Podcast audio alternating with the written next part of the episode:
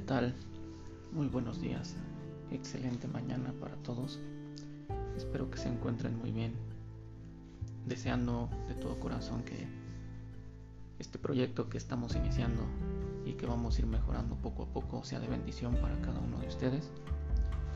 Y pues esta mañana quiero compartirles la reflexión de este día que lleva por título Con su sangre se ha conseguido la eterna justicia.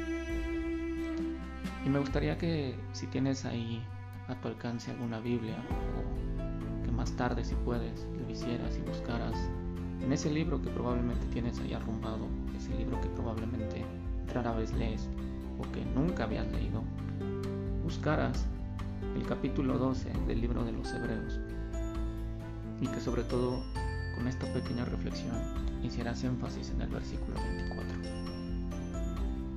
En la reflexión de esta mañana comienza así. Hermano, hermana, ¿te has llegado a la sangre del, del esparcimiento?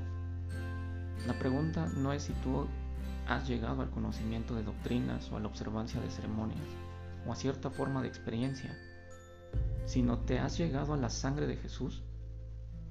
Si en verdad te has llegado a Jesús, es porque el Espíritu Santo amablemente te condujo allí. Te has llegado a la sangre del esparcimiento sin méritos de tu parte culpable, perdido, desvalido, te has acercado para recibir aquella sangre como tu eterna esperanza. Te has llegado a la cruz de Cristo con corazón dolorido y tembloroso. Y, oh, cuán precioso fue oír la voz de la sangre de Jesús. La caída de su sangre es como la música del cielo para los hijos penitentes de la tierra.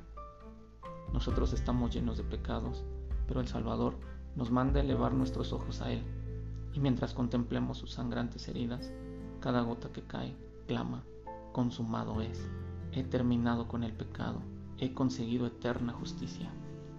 Oh dulce lenguaje de la preciosa sangre de Jesús. Si te has allegado a la sangre una vez, te allegarás muchas veces. Tu vida será mirando a Jesús.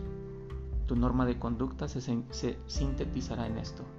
A quien viniendo no a quien he venido, sino a quien siempre vengo. Si has oído alguna vez en la sangre del esparcimiento, sentirás necesidad de ir a ella cada día. El que no desea lavarse en ella todos los días es porque nunca ha sido lavado.